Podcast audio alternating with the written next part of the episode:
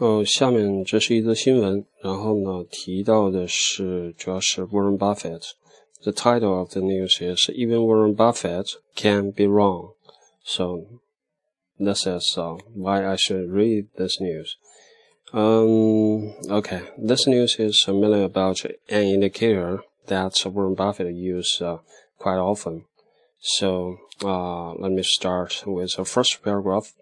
Let's use arguable arguably the greatest investor of all the time, Warren Buffett, and what he described as uh, probably the best single mirror of where valuations stand at any given moment. Buffett's favorite metric compares the total price of all publicly traded companies to gross domestic product, that is GDP, this metric can also be thought of uh, as a way to judge the valuations of all valuations for all U.S. companies relative to the total amount of U.S. economic activity. According to Buffett, when the resulting figure is above 100%, the stock market is overvalued. So, uh, this is uh, about the metrics，就是他用了一个指标，主要是呃整个市场的股票市场的整个市值的总和，然后除以整个美国的 GDP 啊，然后得到一个比例。这个百分比如果超过百分之百的话，那么就说明整个股票市场是 overvalued，就是高估了。那么下面就看一下为什么说它是站不住脚的呢？嗯，我们来找一下。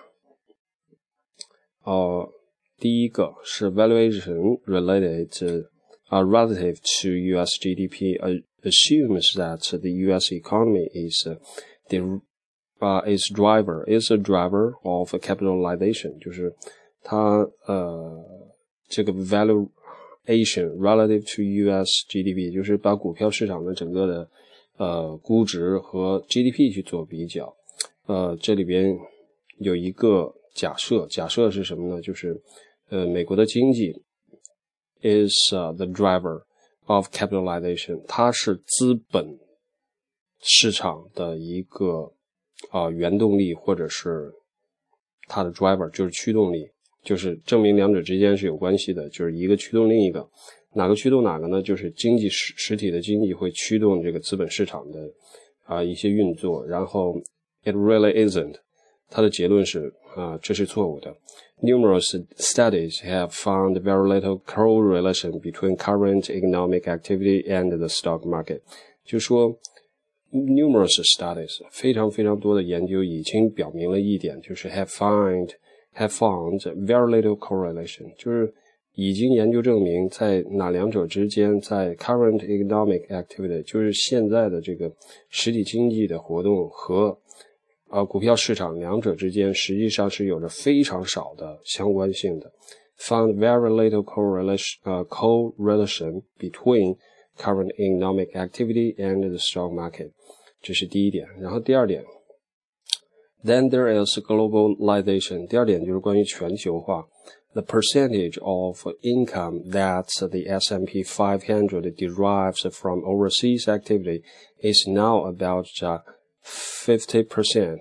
第二点，全球化就是 the percentage of income that the S M P derives from overseas。就是说，S M P 它里边是一个就是指标，这个指标里边浓缩了啊，就是那边很多的公司，然后把很多公司的这个最终的股价作为一个综合体，然后综合计算得得通过模型计算得到一个指标，这个指标去。作为一种股指的上升和下降的一个呃 indicator，然后呢，但实际上 five hundred SP five hundred 里面用的这些公司呢，它又大概呃就是 about now about five fifty percent，就有百分之五十的收入是从 overseas，是因为全球化，它百分之五十的这个收入是从国外来的，那这就有一个有一个逻辑上的问题了。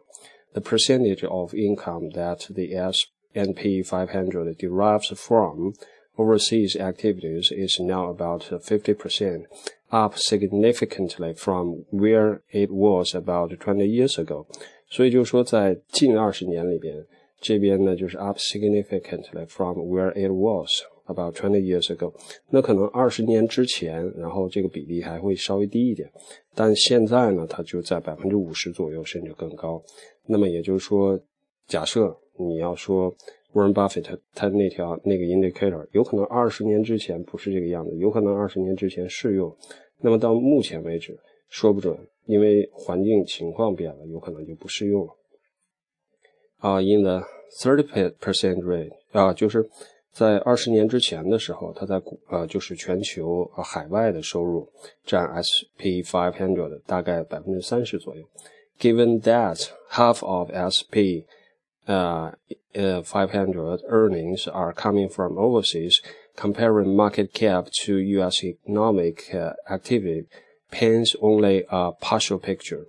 就是 given that，就是正因为上面提到的这个逻辑，有一半的 S&P 500的它的这个整体的收入就是 earnings 啊，coming from 啊，coming from overseas，就是都是从海外来的。那 comparing market cap to U.S. economic activity。paints only a partial picture。那呃，用 Warren Buffett 之前的那个 indicator，就是 把美国股市的这个整体的市值去和美国的 GDP 去做比较。那实际上这个画出来的一个图像，它只是一个就是很局部的图像，就是它没有那种囊括很多真实现象的这种能力。它就是说有点一叶障目的那个意思。然后这是第二点。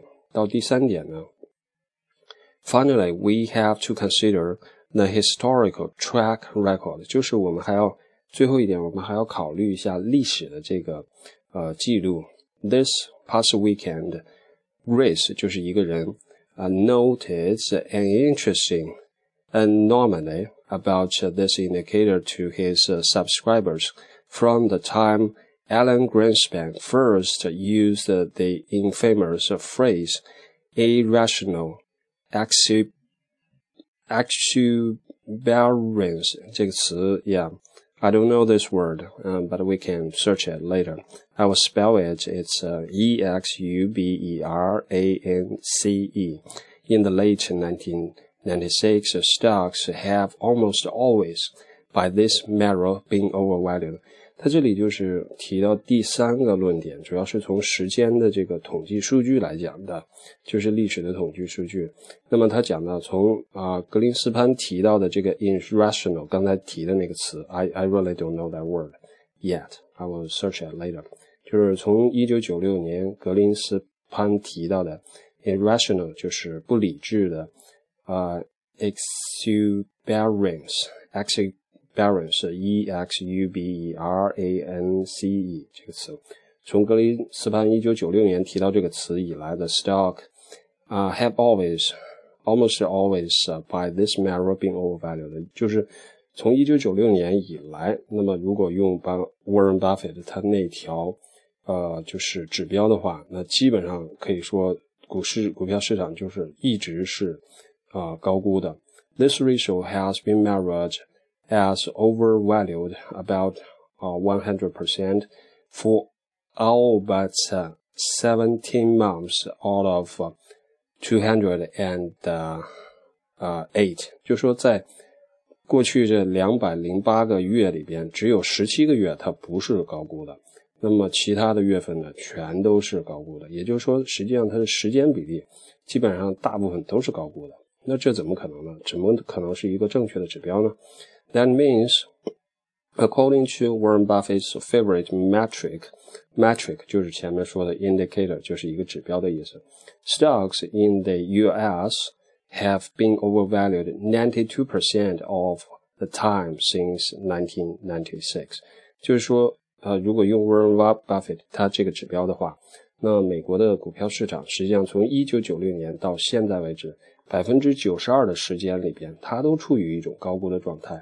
正是因为基于以上三个论点，然后他最后就得到了一个结论，就是说，实际上，啊，这个不靠谱，就是 Warren Buffett 他这个指标实际上是不靠谱的。啊，然后念一下最后一段。Grace note that 就是那个人啊，发现以上观点的这些人。然后呢，最后他补充说了这这么一点 ：In a broad sense, it does provide some indication of stock market valuation。就说从呃概括 general sense，就是说从整体的角度来讲，it does provide some indication of stock market valuation，就是它确实是给股票的估值提供了一些。呃，就是见呃作为指标的这样的可能性。However, indicators go overvalued, overbought, or undervalued, oversold, And stay there for much longer time period than one would think they could. 但是呢，有一点就是说，如果用它作为指标的话，那么得到的结果就是，那么它在每某一个就是 oversold 或 overbought，就是超买或超卖的区域里面待的时间会太长，stay there for much longer time period than one would think they could，就是说待的时间太长了。In the case of Warren Buffett's favorite indicator, however, that renders it more or less useless to the average investor，就是最后他得到结论，就是说，如果说到这个沃伦·巴菲特这个指标，那么最终得到的一个结论就是说，它实际上对广大的就是众多的普通投资者实际上是没有任何意义的。